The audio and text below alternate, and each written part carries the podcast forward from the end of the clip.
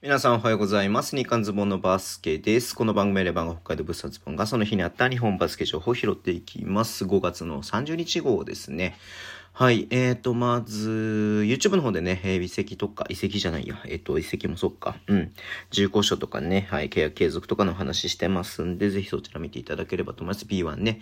で、B2 もね、意外と今日はあんまなかったんでね、えっ、と、ちょっと YouTube の方で今日こぼれた話をしていこうと思ってます。えーまず、琉球ゴールデンキングスね、あのー、並里成人選手だと思うんですけれどもね、あのー断定して書いてないんでね、まあ、あの、まあ、ちょっと、はっきりとは言えない部分があるんですけれども、えっ、と、PCR 検査で陽性で、えーまあ、もちろんファイナルも出てなかったんであれなんですけれども、その後ね、なんか入院してるっていうことでね、あの、今日リリースが出てましたね、琉球の方からね。うん。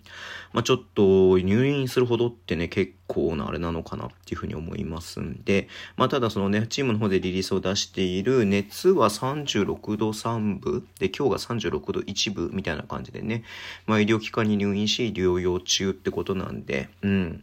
まあ、ちょっとどういう感じなのかなってわかりませんけれどもね、まあ、いずれにしろ、まあ、入院してっていうのもあんまりないケースだったりとかするのかな、現状わからないけれどもさ、うん。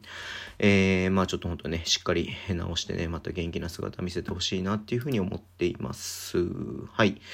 で、えーシガレイクスターズなんですけどもね、ルイス・ギルがね、あの、ヘッドコーチで指揮を取るってことは、はい。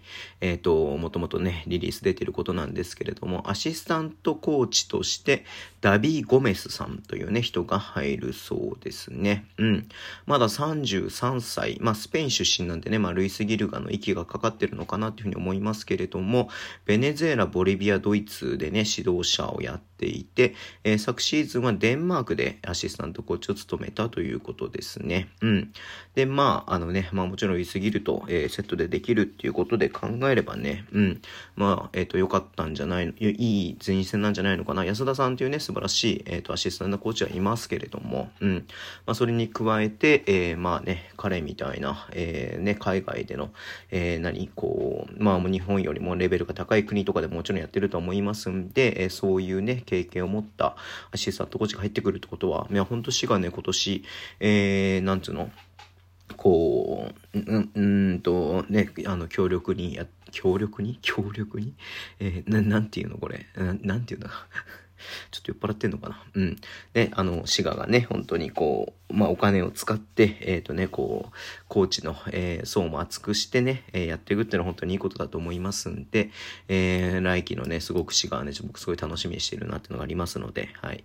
えーこのリリースもちょっとね、良い、良いなっていうふうにね、思って見ていました。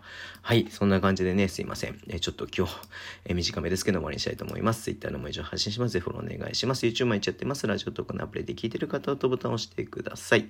では、今日もお付き合いいただきありがとうございます。それでは、いってらっしゃい。